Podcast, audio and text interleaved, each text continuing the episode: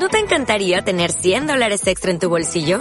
Haz que un experto bilingüe de TurboTax declare tus impuestos para el 31 de marzo y obtén 100 dólares de vuelta al instante. Porque no importa cuáles hayan sido tus logros del año pasado, TurboTax hace que cuenten. Obtén 100 dólares de vuelta y tus impuestos con 100% de precisión. Solo con Intuit TurboTax. Debes declarar para el 31 de marzo. Crédito solo aplicable al costo de la presentación federal con TurboTax Full Service. Oferta sujeta a cambios o cancelación en cualquier momento. ¿A quién te gustaría desnudar? Digo, ya estamos saliendo del closet, ¿no? ¿Qué vamos a platicar? si volvieras a empezar este día, ¿qué harías distinto hoy? Hay personas que no les gusta encuerarse. Le tengo miedo a quedarme sin mí. Para ti que salir del closet.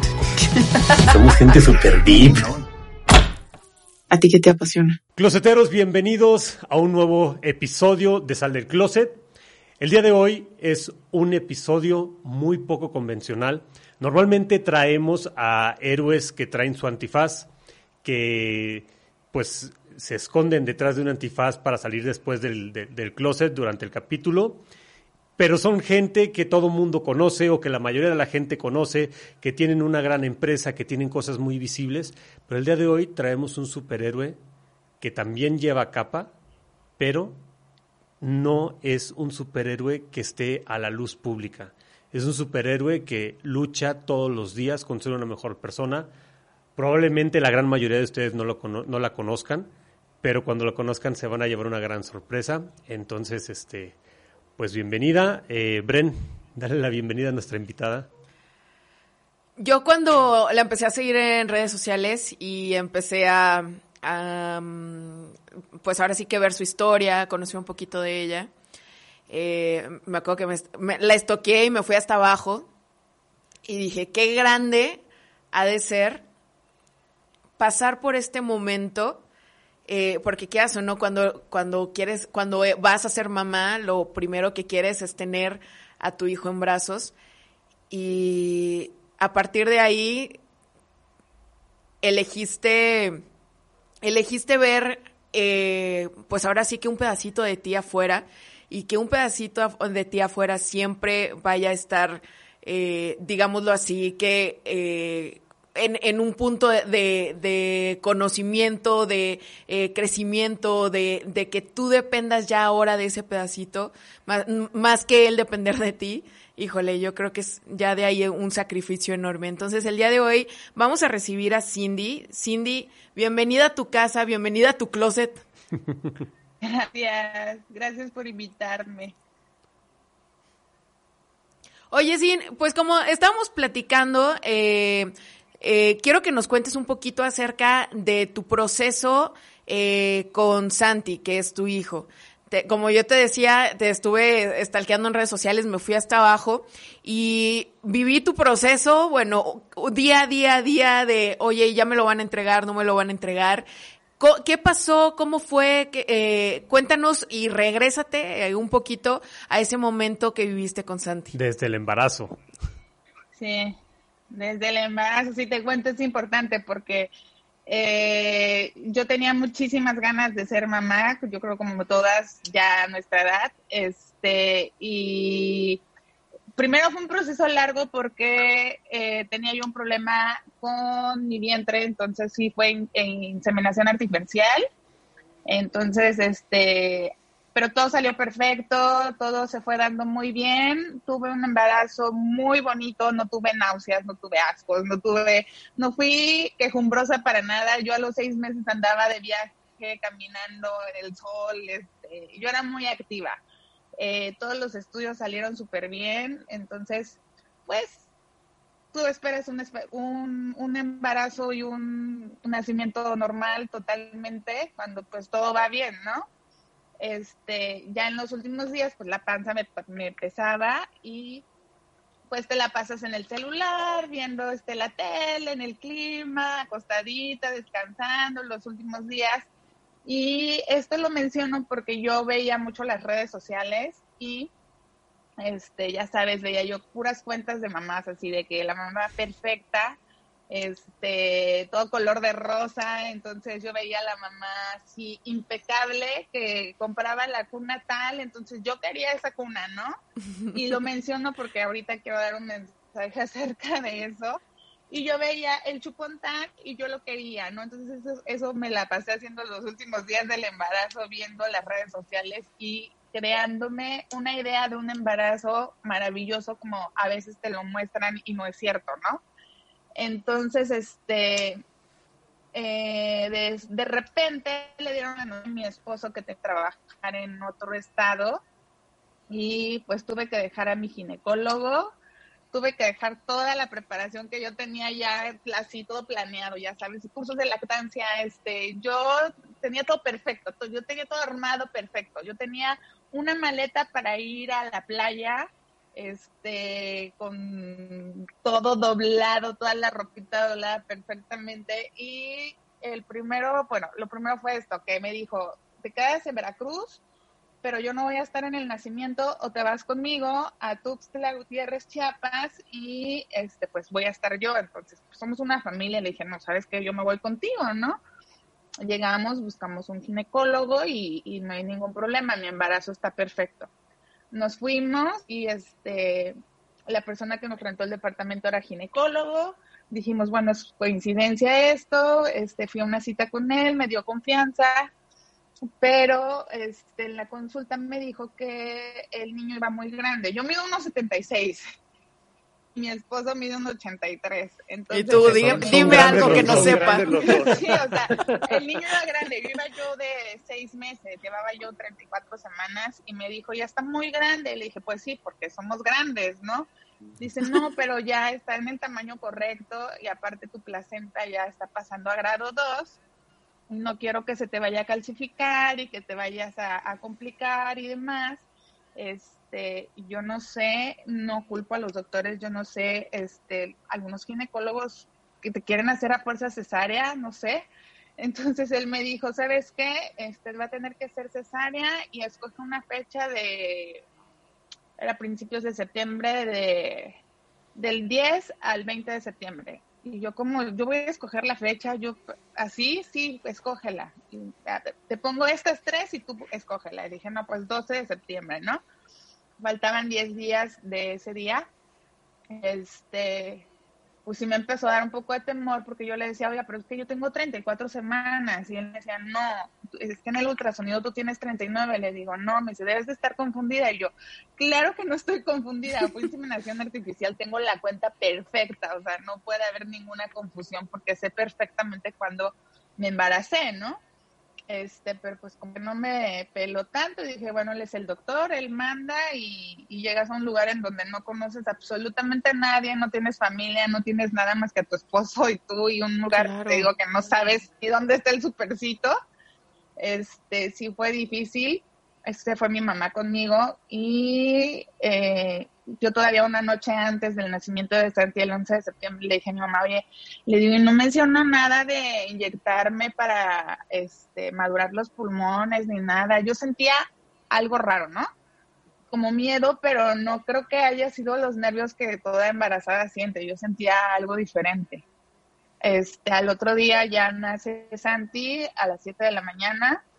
Este, llora muy bien, nace perfecto, sale, no le tuvieron que hacer nada, lloró al instante, este, me lo, me lo acercaron, le di besitos, de hecho ahí, en, como dices Bren, desde la foto uno en mi, en mi Instagram viene la historia, me le di besitos y todo, me dijeron, bueno, ya te lo vamos a quitar tantito, lo ves en la habitación, este, vamos a terminar contigo, ¿no? Entonces a él se lo llevaron a la habitación, terminaron de cerrarme a mí la cesárea y demás, y a la hora de llegar yo a la habitación, este, pues ya está la familia ahí viendo, mi mamá, mi papá, que, que viajó ese día para ver el nacimiento, mi hermano. Y este, bueno, pues lo primero que yo hago, como yo ya iba con todos los cursos y yo me sentía experta, pásenmelo porque ya quiero que, pegármelo por la lactancia, ¿no? Entonces lo cargué, yo creo que tres segundos y empezó a hacer un sonido muy extraño y se puso morado. Entonces yo le dije a la doctora, a la enfermera, le digo, oye, está moradito, ¿qué pasa? Y me, nada más lo vio y me lo quitó y salió corriendo. Y yo desde ese día no volví a cargar a Santi en 40 días. Este, sí me quedé eh, sacada de onda y dije, ¿qué pasa? Todos salieron corriendo, yo no podía pararme evidentemente por la operación. y se lo llevaron a, los cuneros. Ya después regresó mi esposo y me dijo, oye, este, le falta un poquito de oxígeno, eh, le van a poner unas puntitas y yo creo que en la tarde ya te lo regresan, ahorita lo van a empezar a ayudar a respirar, ¿no? Estate tranquila, todo está bien, dicen que todo está bien y, y en la tarde ya tal vez lo puedas tener en tus brazos. Entonces, pues ahí empezamos la, la travesía este, no fue un viaje a la playa, fue un viaje a la montaña. Y empezó un viaje a la montaña.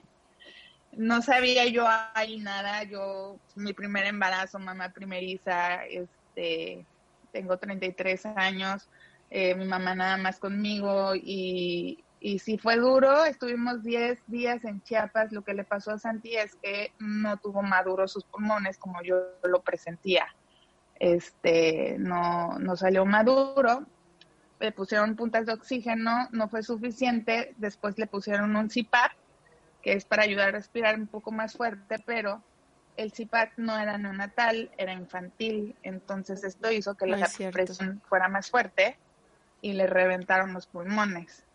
Entonces imagínate un bebé que le revientan así, le reventaron literal los pulmones, se llama motox entonces, este, hizo neumotórax bilateral, los dos le reventaron y entonces nos fueron a ver y nos dijeron, ¿saben qué? Su hijo está muy, muy grave. Este, yo creo que de esta pues no sale, así literal me decían, yo creo que de esta no sale, este, le vamos a hacer dos cavitaciones en el pecho para que remita sus pulmones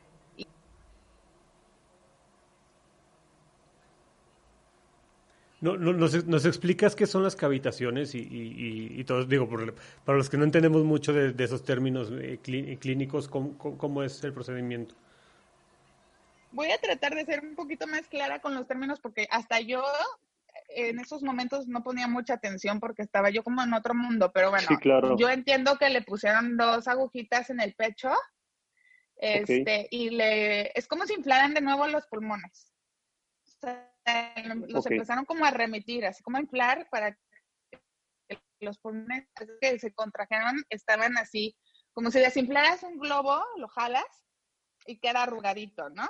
Entonces yo así veía la radiografía, entonces estas cavitaciones en el pecho hacía que entrara aire y entonces los pulmones empezaran a esponjar nuevamente, por así decirlo, y me entiendan, ¿no? Oye, sí. Lo entiendo yo. Antes de, continuar, esto pasó en... Fueron ambos y él pues ya estaba entubado. esto pasó en, en 40 días. ¿Tú qué sentías? Eso fue 10 días en Chiapas. Eso fue... No, hombre.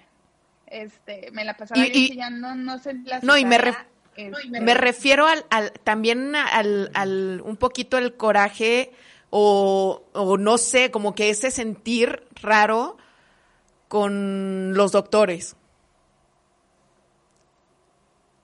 Yo sí sentí como, sí me enojé un poquito con el ginecólogo, pero en el momento fíjate que no piensas, este, mucha gente me ha preguntado eso, que por qué no hice una demanda de más, por qué no me enojé en el momento yo me enfoqué más en Santi que como en el enojo, ¿me entiendes? O sea, yo quería que Santi estuviera bien, entonces yo lo que quería transmitir era todo lo positivo que se pudiera, entonces como que no tuve tiempo de pelear. Y mira que soy, o era, porque ahorita ya cambié muchísimo, era bien peleonera, pero, pero no, en ese momento cambió todo en mí, ¿no? Entonces no peleé ahorita que me preguntas eso, y es la primera vez que lo reflexiono, realmente no peleé y te digo que yo era antes muy peleonera, no, no dije nada, simplemente estaba enfocada y mi energía era enfocada en el que, pues, en rezar y que Santi estuviera bien, ¿no?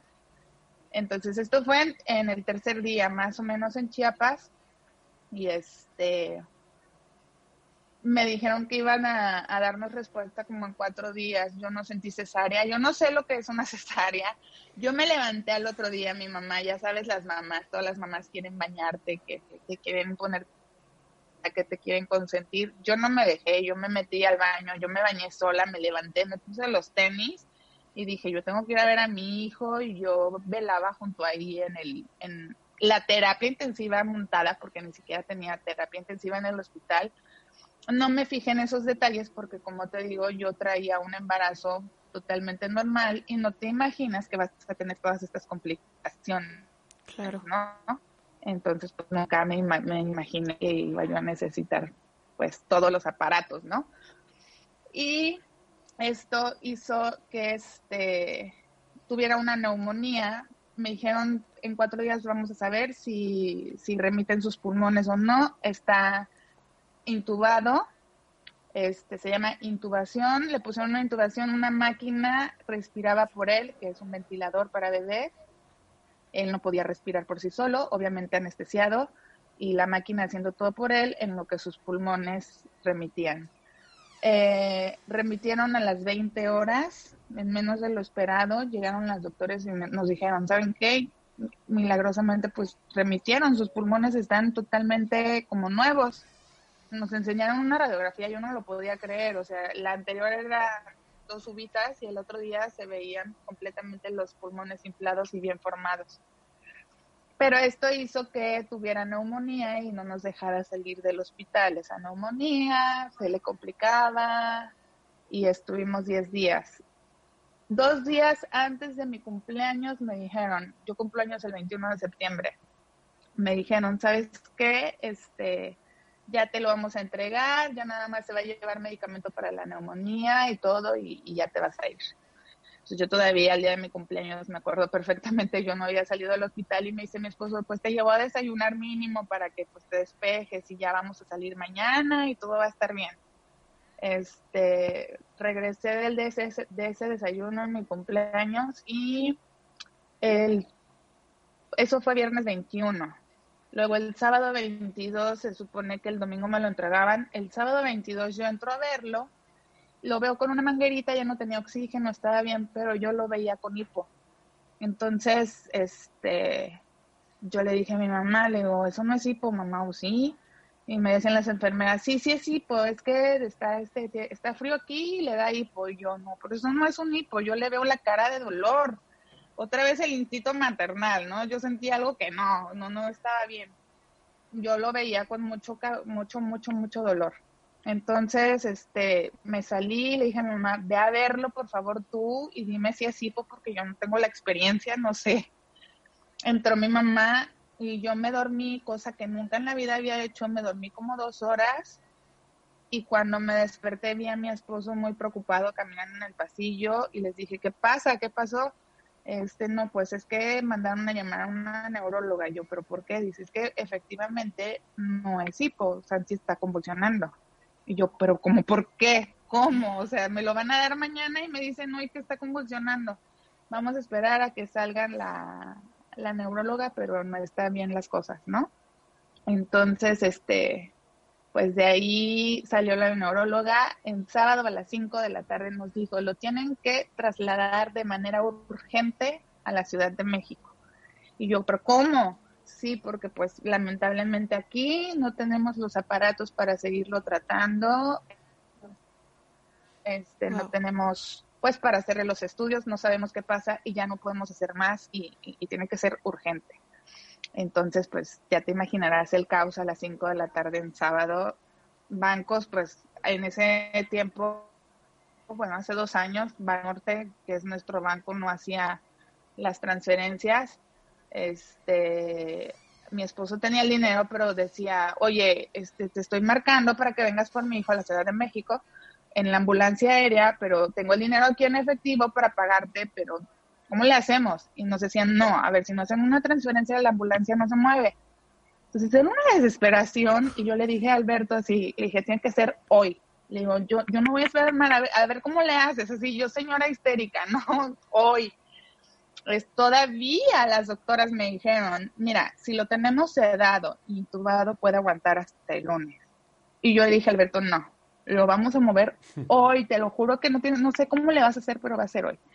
El chiste es que se me ocurrió este otro banco, un amigo que tenía el, el, el dinero disponible y le hablé por teléfono y todo se fue así acomodando, ¿no? Entonces me dijo, sí, en este momento hago la transferencia Llegó la ambulancia aérea a, Chiapas, estábamos en el pasillo, nos avisaron y este de repente veo que para mí es un ángel, entra el doctor Manuel Soriano, que es de la Ciudad de México, pero yo ya entrando con tenis así, mascando chicle y todo, y yo digo, y el, y el dice, ¿ustedes son los papás de Santi? Y yo, sí, dice, ah, eh, yo vengo por él. Y yo dije, ah, bueno, pues es el camillero, ¿no? O a lo mejor, y yo, pero ¿dónde está el doctor que lo va a ver? Y la intubada y todo, o sea, ¿cómo funciona? Ay, perdón, me voy a poner mi bata porque yo soy el doctor Soriano y yo, Alberto, le digo, está muy joven, le digo, y mira cómo viene. Nosotros luego tenemos la idea de, del doctor que es mayor, lentes y sabe más, ¿no?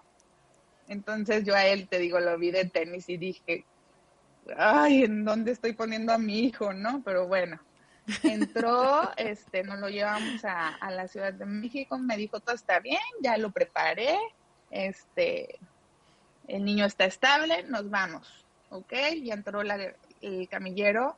Es muy impresionante ver cómo se llevan a tu hijo en una cápsula para una ambulancia aérea. Es, es una incubadora, pero pues más la camilla, todo aparatoso, los aparatos sonando o sea, es horrible. Yo no pensaba, te lo platico ahorita ya tranquila porque ya hice catarsis, pero sí fue muy difícil. Este, y pues nos subimos al avión y fue un viaje que duró 40 minutos de Toluca, cuando deben durar dos horas, el avión se fue era un Learjet, me acuerdo, no cabíamos casi porque la cápsula donde llevan a los pacientes es muy grande. Y este, pero bueno, desde ahí el doctor a mí me empezó a transmitir paz porque pues yo lo veía comiendo cacahuates y tomándose una coca y dije, bueno, si está comiendo cacahuates, si se está tomando una coca, tranquilo, ¿no? Entonces me voy a relajar un poquito y ya este cuando aterrizamos en Toluca nos dijo, bueno, pues ya pasamos lo más difícil, Santi aguantó la presión de la altura, el aterrizaje y demás, ahora pues este vamos a la ambulancia, nos vamos a ir todos juntos y ahí empiezas a notar el profesionalismo, ¿no? Que lamentablemente en provincia no tenemos y llegas a la Ciudad de México y pues llegas a otro mundo y este pues empezó a hacer llamadas. Luego, luego eran las 2 de la mañana, yo me recuerdo, y así de que voy a llegar, este, alístenme el lugar de la tomografía para hacer un encefalograma, estudios, y hacía muchas llamadas, y el neurólogo, y esto, y voy a llegar, y traigo el expediente, y viene así, así, así. Todo lo iba preparando desde la ambulancia. Llegamos al Hospital Infantil Privado de México, en el Star Médica, se metió con él, y sale a los 15 minutos y nos dice, yo creo que ya sé por qué viene convulsionando. Y nosotros, ¿por qué? Dice, trae el sodio muy bajo. Un bebé, no tengo las cantidades exactas, pero un bebé, aproximado, para que me entiendan. Un bebé creo que sobrevive a un sodio de 130, 120 ya es muy grave, Santi iba en 100 era para que ya no estuviera vivo. Entonces me dijo, es la primera vez que aquí en la Ciudad de México, en el hospital, en el Star Médica, y yo también trabajo en el ABC como intensivista, soy pediatra intensivista, este, es la primera vez que veo un niño que, que viene vivo con un sodio de ese grado. Dice, es muy peligroso, pero se lo puedo subir poco a poco. Si es eso, estamos del otro lado ahorita vamos a pasar a la resonancia magnética para ver cómo viene su cabecita, ¿ok? Váyanse a su habitación, este, descansen y, pues si es eso, ya la hicimos, ¿no? Entonces pues nos dio esperanza, eh, descansamos un poquito, a pesar de todo pues dijimos, bueno, ya estamos aquí en la Ciudad de México, estamos con expertos y le van a subir el sodio y ya estamos del otro lado. Eh, subimos a la habitación y como a los 20 minutos sube, yo tenía que conocerlo dos horas el doctor y fue la única y primera vez que lo vi nervioso y mal.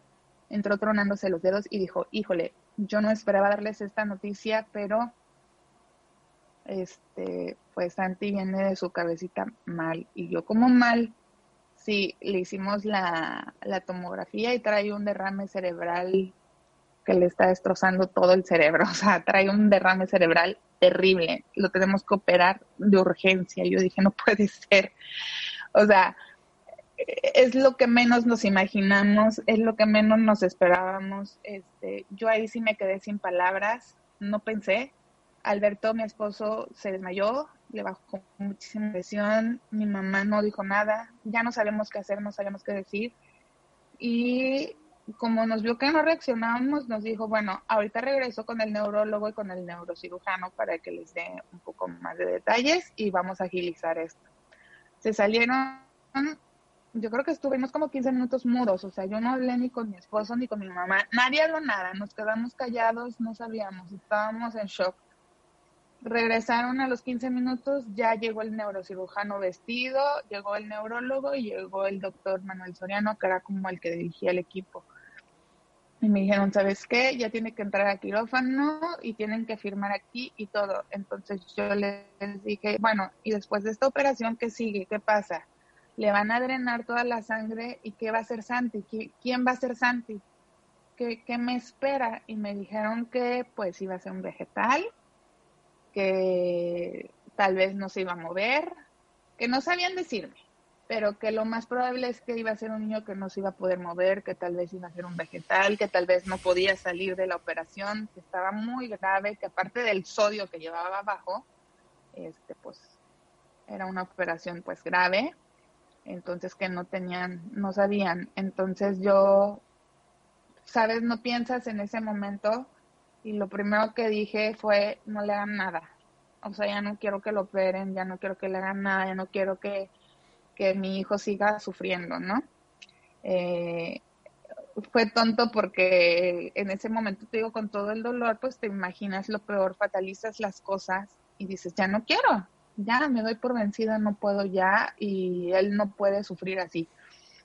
Y Alberto reaccionó y dijo, no, a ver, ¿dónde firmo? Yo voy a luchar hasta donde se pueda, ¿dónde firmo? Entonces él firmó y ya, se lo llevaron a quirófano, fueron tres horas, terribles, llorar, esperar, este, llegó el neurólogo ya, después de tres horas el neurocirujano dijo que Santiago reaccionó súper bien a la neurocirugía y está eh, intensiva, está en recuperación y a las 12 lo pueden ver. Y yo así, o sea, ¿cómo? O sea, sí sobrevivió, sí. Entonces en ese momento eh, fue cuando mi vida cambió. Yo creo que ese es un punto muy importante porque mi papá me dijo, yo lloraba mucho y mi papá me abrazaba. Yo le decía, es que ¿por qué? ¿Por qué? ¿Por qué a mí? ¿Por qué el niño? ¿Por qué está pasando todo esto? Y mi papá siempre me dijo, no, la pregunta no es por qué, hija, la pregunta es para qué. Entonces ya no te estés lamentando por qué, por qué, por qué. O sea, allí ¿para qué? ¿Para qué me está pasando esto? ¿Qué va a pasar con mi vida? ¿Qué voy a lograr con esto? Entonces yo en ese momento pues no lo entendía, yo seguía llorando y yo decía, ok, ok. Trataba de tranquilizarme, pero en ese momento no entendía la pregunta del por qué y el para qué. Entonces, este, lo único que sí reaccioné, dije, bueno, a ver, Santi está ahí, sobrevivió con el sodio a la operación, bañate Cindy, ponte las pilas y vas a entrar con toda la actitud a terapia a verlo, no importa lo que venga. Entonces, pues ya me bañé, entramos, estuvimos 40 días en el Hospital Infantil Privado de, de, de México. Venga.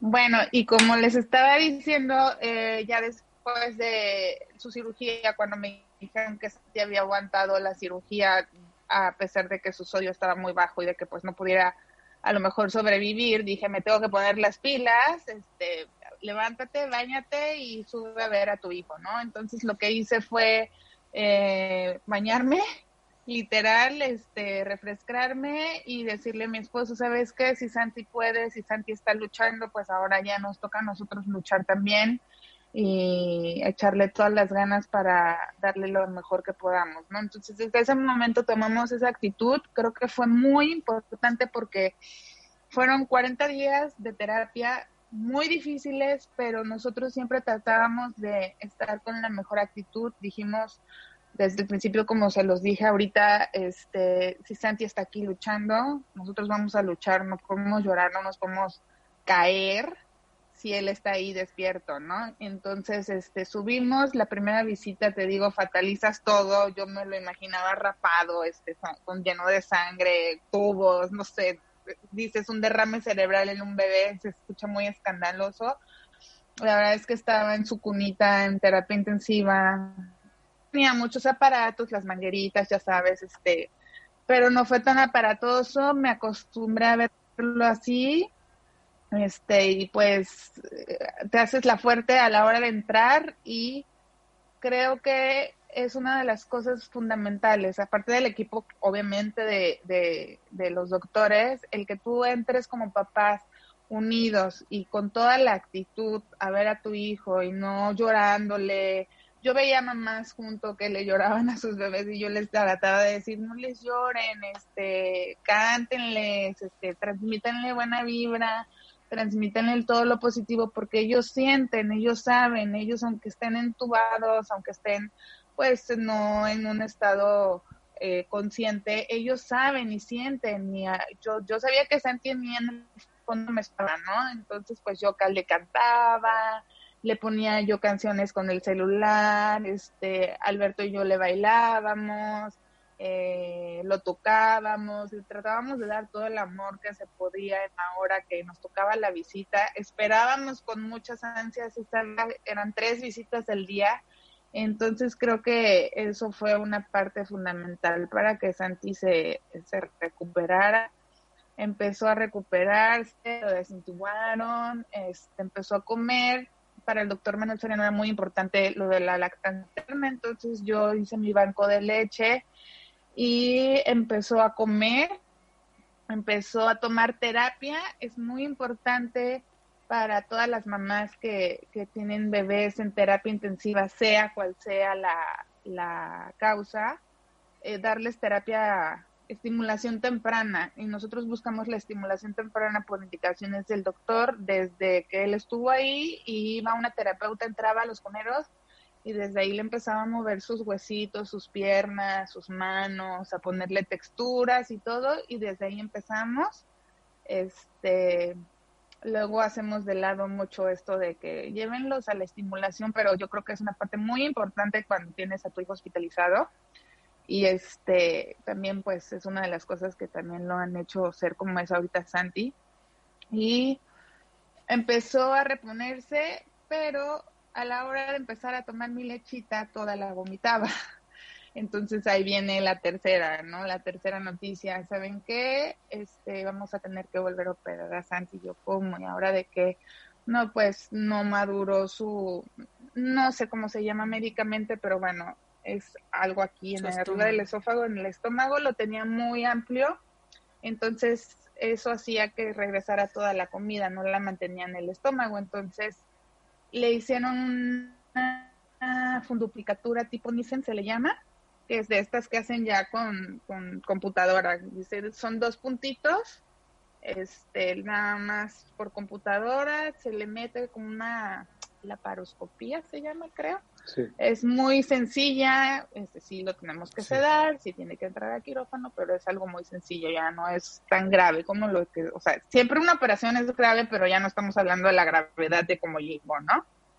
Este, nos dijeron, esta parte sí la quiero eh, mencionar porque es otra cosa muy curiosa que nos pasó, que el día que tocaba la operación nos dijeron, ya bajen, eran las 8 de la mañana, bajen este, a despedirse del niño, a, acompañarlo a quirófano y a que firmen los papeles para que pueda entrar.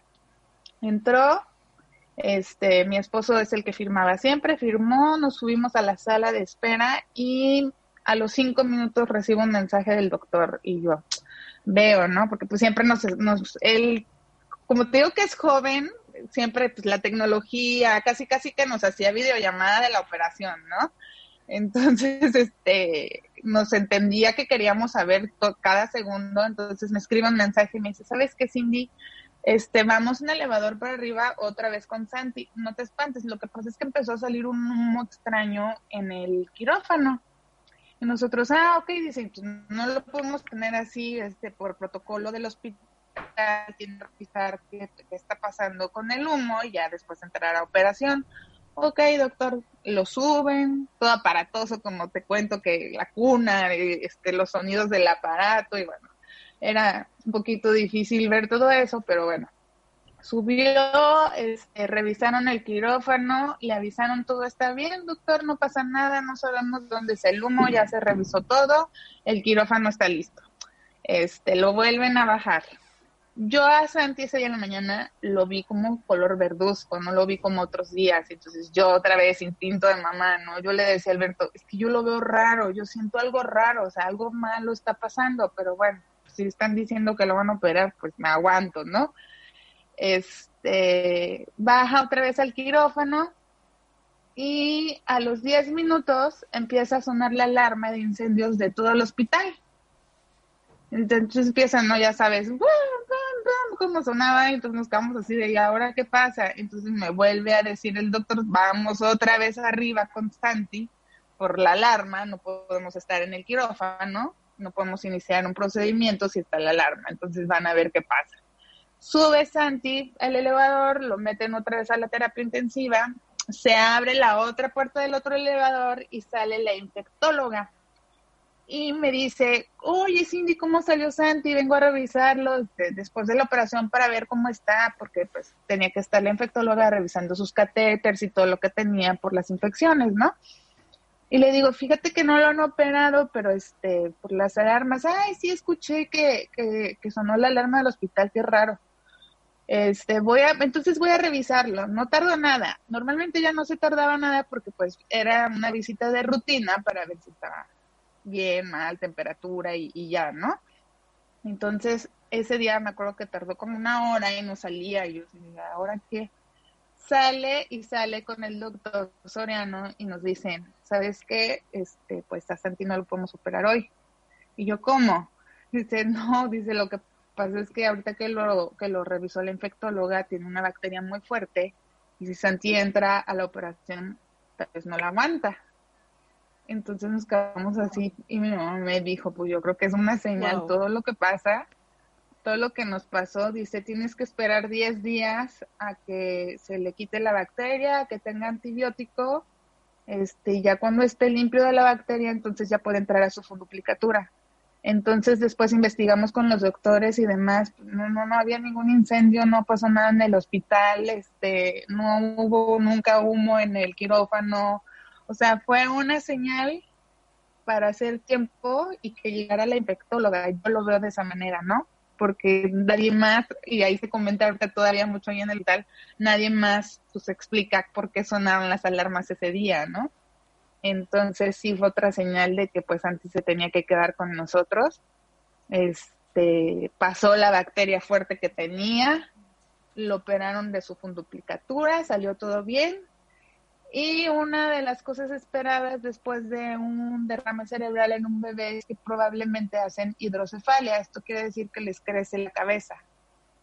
Es muy común cuando les, les pasa de chiquitos y si esto pasa, quiere decir que el líquido este, de la cabeza se lo, fa, se lo farraquidio, perdón por los términos, pero yo con los términos estoy en mal de, de doctor, ¿no? pero el líquido de la cabeza se les acumula, no drena bien para la, parte de la columna entonces les empieza a crecer la cabeza. Entonces, una cosa esperada es que le tenían que poner una válvula, pero pues nosotros siempre dijimos, no, no va a pasar, no le van a poner la válvula, pues siento positivos, pero pues nos tocó otra vez.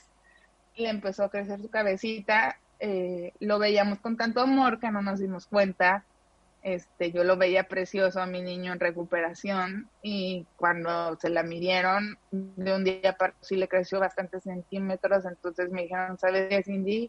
Este, sí se le va a tener que operar otra vez y se le va a poner una válvula de, derivación, la tiene de este lado, del lado derecho, y esa válvula hace que el líquido de su pesita baje y la haga este pipí.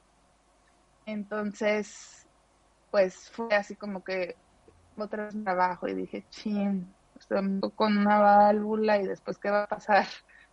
Le hicieron la válvula, el doctor tardó 40 minutos de operación, se la pusieron, te dicen, ¿te imaginas algo apagoso otra vez? No, una cosa pequita Este, su cabeza se le veía súper grande y cuando lo operaron, así le volvió al tamaño normal, se veía más precioso de lo que ya lo veía. Y ya como a la semana fue mejorando, mejorando, mejorando y gracias a Dios no nos dieron otra mala noticia y nos dieron de alta. Este, fue muy difícil salir del hospital, miedos. Este, estás acostumbrada a ver un aparato y yo decía, ¿cómo le voy a hacer en la casa si ya no tengo las pantallas para darme cuenta si está oxigenando o si su corazón está latiendo bien o si está, o sea, si era así como, ¿cómo voy a sobrevivir? ¿Cómo le voy a hacer en casa, no? Pero después nos fuimos a casa y, y no, no fue difícil, salió muy delgadito, este, seguimos con las terapias todos los días, este, no falla a ninguna terapia y Santi está totalmente bien. Santi ya va a cumplir dos años el 12 de septiembre. Me cambió la vida porque, como se los dije en un principio, yo estaba preparada para ir a un viaje a la playa y me lo cambiaron totalmente. Me fui a la montaña. Creo que es un anuncio también sonado en España porque lo vi de ahí y este me tocó vivir pues la montaña, pero la verdad es que empecé a valorar cosas que yo no valoraba. Lo que yo les decía al principio, lo de las redes, muchas veces nos dejamos llevar por muchas cosas perfectas que vemos y no es así, ¿no? O sea, tú dices, yo quiero la vida de esta persona porque su maternidad se ve perfecta y ella se ve bien bonita y se ve bien arreglada y está haciendo todo perfecto y, y no es así. Entonces yo el mensaje que me gustaría darles es que cada quien tiene un proceso, cada quien tiene su vida y que no intenten ser como las demás personas, y más ahorita con la pandemia que nos la vivimos en el celular, que no, que, que, que traten de vivir su vida día a día y que no se dejen llevar tanto por, por las redes, ¿no? Entonces, bueno, yo a raíz de esto abrí la página en Instagram para hacer catarsis, porque yo quería eh, contar mi historia, porque para mí es un milagro, para mí, la verdad es que contar todo lo que pasó Santi era como para escribir un libro, yo casi... casi para ti y para todos, ¿eh? O sea, esto, estamos en shock y yo creo que no solamente de este lado, sino quien nos está escuchando, es como, ¿y ahora? ¿Y ahora? ¿Y ahora qué? En verdad, digo, si antes te, te admiraba, ahorita te admiro el, el triple, eh, Cindy. Gracias. Creo fervientemente que Santi eh, te vino a cambiar la vida y, y, y, escogió a la mamá ideal para, para él, eh, una mamá paciente, una mamá amorosa, una mamá que, que admira a su hijo y que sabe que él está luchando y que a, ella también le toca sacar a la guerra interna. Eh, qué, qué felicidad me da saber que, que Santi está, está bien. Y que como tú dijiste en, algún momento que, leí, Santi no está enfermo. Santi en algún momento la pasó mal, pero Santi ahorita está bien. Sí, para mí él no es un niño enfermo. Me ha tocado ya ahorita con el Instagram. Eh, aparte de ayudar a mi hijo, eh, yo creo que en mi misión yo dije, ya después reflexionando, ya más tranquila, ya viendo a mi hijo bien y todo, y que me que en un momento vas a entender para qué pasó eso. Entonces, gracias a Dios, yo tengo las herramientas para sacar adelante a mi hijo hasta ahorita y he podido ayudar a otros niños. Entonces, este, ahora entiendo cómo cambió mi vida. Yo quería hacer otras cosas y ahora estoy haciendo otras, pero es, me ha hecho muy feliz, ¿no? Entonces ahora sí entiendo el para qué me pasó esto y el por qué mi papá me decía, ¿para qué te va a pasar esto? o cómo va a funcionar esto en tu vida, pues que estoy tratando de cambiarle la vida a muchos niños, este, ya hemos atendido a 80 niños con consultas neurológicas, hago mis closet sales por medio del Instagram y dono sillas de PCI para niños con escasos recursos, entonces sí trato de, de ayudar a niños que tienen lo mismo que Santi, que es parálisis cerebral infantil, como tú lo dices, no es una enfermedad, es una condición que se tiene que tratar y este con terapia. Santi es un niño totalmente normal. Estoy hablando de, de, que la inclusión también me ha tocado ver a muchas mamás que pues no hablan del tema que no los sacan, que todavía en comunidades los esconden y no es así, o sea, los tienes que, que acercar a una vida normal. Santi tiene una vida normal, a mí me dicen, me encanta cómo es que a Santi lo llevas para arriba, para abajo a la playa, lo avientas, lo traes, lo pues claro que lo voy a hacer porque Santi es totalmente normal, o sea, Santi no, no, no está enfermo, tiene una condición, pero esa condición va a depender también de mí y hasta dónde nos permita llegar él también.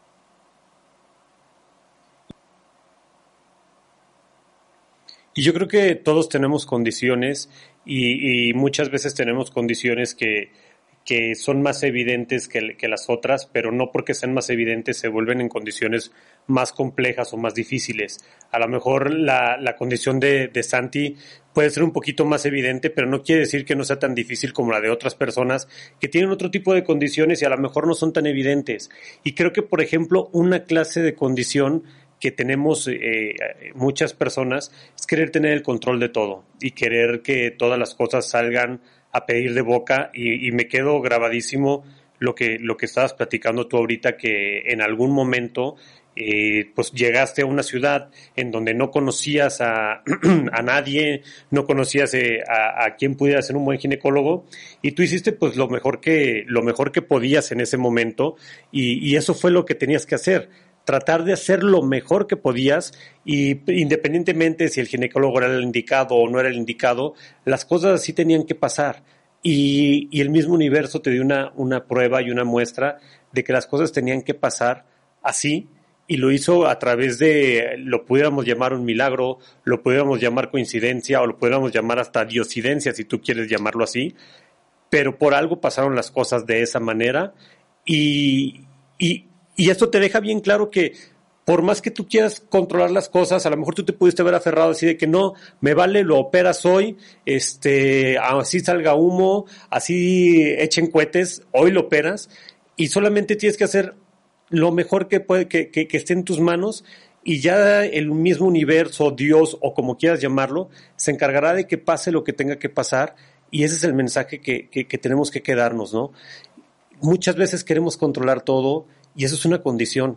El querer tener todo a, en tus manos, el querer eh, manipular todo, inclusive hasta los pensamientos de las demás personas, inclusive hasta las opiniones que tienen las personas de ti, las quieres manipular cuando lo único que tienes que hacer es dar lo mejor de ti y esperar que venga a cambio lo que tenga que venir. Exactamente, es lo que yo aprendí, no puedes controlar tú nada, no, no está nada escrito, te digo, yo tenía planeado todo y pues no salió nada como lo planeé, no lo controlé y sin embargo pues me salió para mí mejor, yo estoy feliz con mi vida. Este, a mí el doctor me dijo, más adelante vas a entender lo que es realmente el amor. Y yo decía, no, o sea, ¿cómo crees? Yo decía, no, pero ahora sí lo entiendo y es muy, muy, muy, muy grande. Y todo lo que a mí me ha enseñado Santi también a mí es todo lo que no he aprendido en toda mi vida, ¿no? Y una cosa lleva a otra. Entonces, si tú dejas fluir las cosas, si tú haces bien las cosas, van fluyendo. Y fíjate que mi sueño antes, cuando pensé que todo iba a ser normal, por así decirlo, no me gusta usar esa palabra, pero cuando pensé que todo iba a salir perfecto, yo decía, no, yo quiero estudiar una maestría después y eh, trabajar en la revista Vogue, ¿no? Siempre fue mi sueño pues, ¿qué creen? Después me buscó la revista Vogue, ¿no? Y entonces me dieron la oportunidad de vivir la experiencia de la entrevista, escribí un artículo, este, la experiencia de convivir con los fotógrafos de Vogue, con hablar con la directora editorial de Vogue México. Entonces, una cosa a otra, cuando la aceptas, cuando las haces de corazón, se te van dando. Y se Oye, te van dando entonces sí fue perfecto, ¿no? Oye, Cindy, entonces sí fue perfecto, sí, para Mí es totalmente perfecto pero hay que aprender a aceptar. Y me dicen, oye, ¿y, no estás enojada con las personas del hospital? No, no estoy enojada. Oye, ¿y crees que si hubiera nacido este, en Veracruz te hubiera pasado eso? Sí, yo creo que ya era algo preparado para mí. Este, aquí nadie tiene la culpa, es aceptar las cosas que te tocan vivir y echarle ganas, no, no, no echar culpas, no, nada Aquí a mí me tocó, y yo creo que me hubiera tocado aquí o en China, me tocaba a mí vivir esto. Cuando tiene que ser, va a ser de la manera que tenga que ser. pues sí, ese es el mensaje, ¿no? Lo que te toca, sácale el provecho, ve todo de manera positiva. Sí se vale llorar también. No quiero decir que mi vida también es totalmente color de rosa. Los primeros tres meses y las mamás que están pasando por este procedimiento y si nos escuchan también, este, digo, al principio yo también fui con un psicólogo, sí necesité ayuda, pero lo hice este, bien, sí lo hice de la mano con especialistas y, ellos también me ayudaron, no fue todo así de que yo también este súper positiva, ¿no? Sí necesité ayuda, pero traté de que fuera rápida para que yo estar bien y, y de esa manera ayudar, porque si yo estaba mal no lo podía ayudar. Si yo me iba a deprimir, si me quedaba llorando. Oye, sí, hablando, hablando precisamente, perdón, hablando precisamente de la maternidad, sobre todo ahorita en tiempos de, de COVID, híjole, tú sabes que ahorita eh, ya vamos para seis meses en donde estamos encerrados y obviamente estar con niños, eh, pues sí, un mes, dos meses, ya ahorita yo veo también a las mamás que están a dos de romperse y que ya no saben qué hacer con sus hijos y que, que hasta te sientes mal porque tú también no sabes qué onda, tú también eh, tienes eh, sentimientos encontrados, tú también tienes variaciones en tus, humo, en tus humores y también los niños. Eh, ¿qué les darías como mensaje? ¿De qué manera has trabajado tú la paciencia? ¿De qué manera has trabajado tú también, eh, pues, es esto con Santi? Antes que nada tienes que hacer equipo con las personas que viven contigo. Si la pandemia depende cómo decidiste vivirla, yo tengo, gracias a Dios, aquí a mi mamá conmigo, mi esposo, este, tiene ahorita la flexibilidad de trabajar en casa, haces equipo con las personas que tienes, este, y yo me pongo a investigar y, hago cosas. Primero trabajo en mí.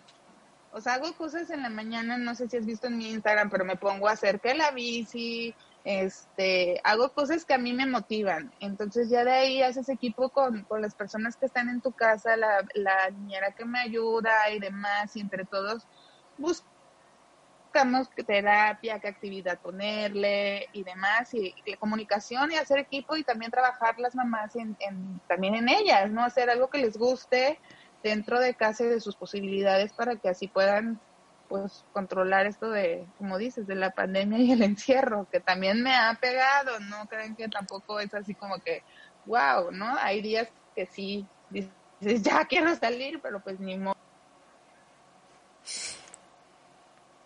Oye, Cindy, pues nos dejas un gran ejemplo. Este, nosotros normalmente en, cada episodio dejamos una tarea a los closeteros que tienen que hacer durante la semana y creo que creo que tú puedes dejarnos una muy buena tarea porque tenemos mucho que aprender de ti y también aprovecho de una vez para que digo dejes tu tarea y también dejes tus redes sociales en donde pueden seguir eh, tu historia junto con la de Santi, que de verdad es cautivadora y que... Y que, y que pueden apoyar también en, en las ventas de closet. también pueden, pueden apoyar en todo eso. Entonces, este, déjanos la tarea y la... Déjanos la tarea y la, y el, ¿cómo se llama? Y, tus redes sociales para que te empiecen a seguir.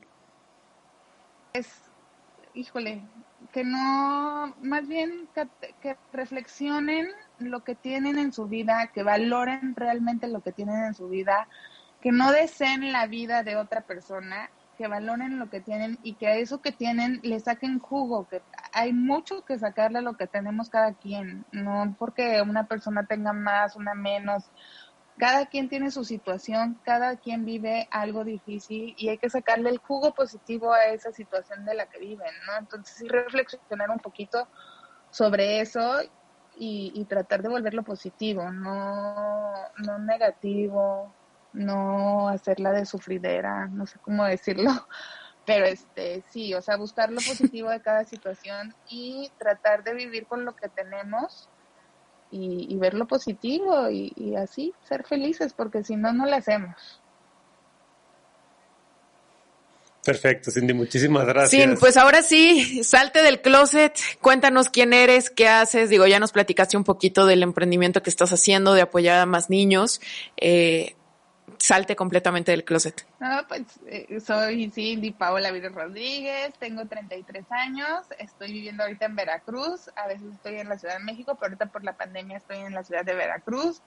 Abrí las redes para ayudar a mamás, las que quieran escribirme, me pueden escribir, yo siempre contesto los mensajes, hasta de psicóloga la he hecho, de que no te sientas sola, habemos más, este, como tú, no estás sola, hay muchos, muchos, muchos, muchos, muchos mensajes así, y yo trato de hacerles sentir que no están solas, este, estoy tratando de abrir ya la fundación, pero bueno, por la pandemia, eh, la Secretaría de Economía ahorita todavía no da como la aceptación del nombre, pero espero que ya esté pronto la fundación en forma y si no, de todos modos, yo sigo ayudando como puedo, ¿no? Ahorita voy a mandar por medio de Mercado Libre una silla michoacana. Entonces, se puede, no hay pretextos.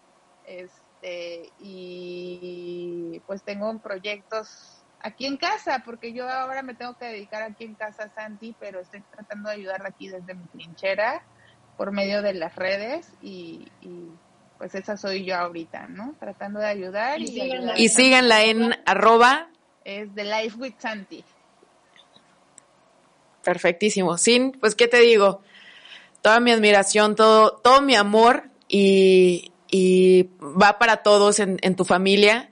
Un besote enorme a Santi que está enorme. En verdad, lo veo y digo, qué bárbaro. Va súper bien.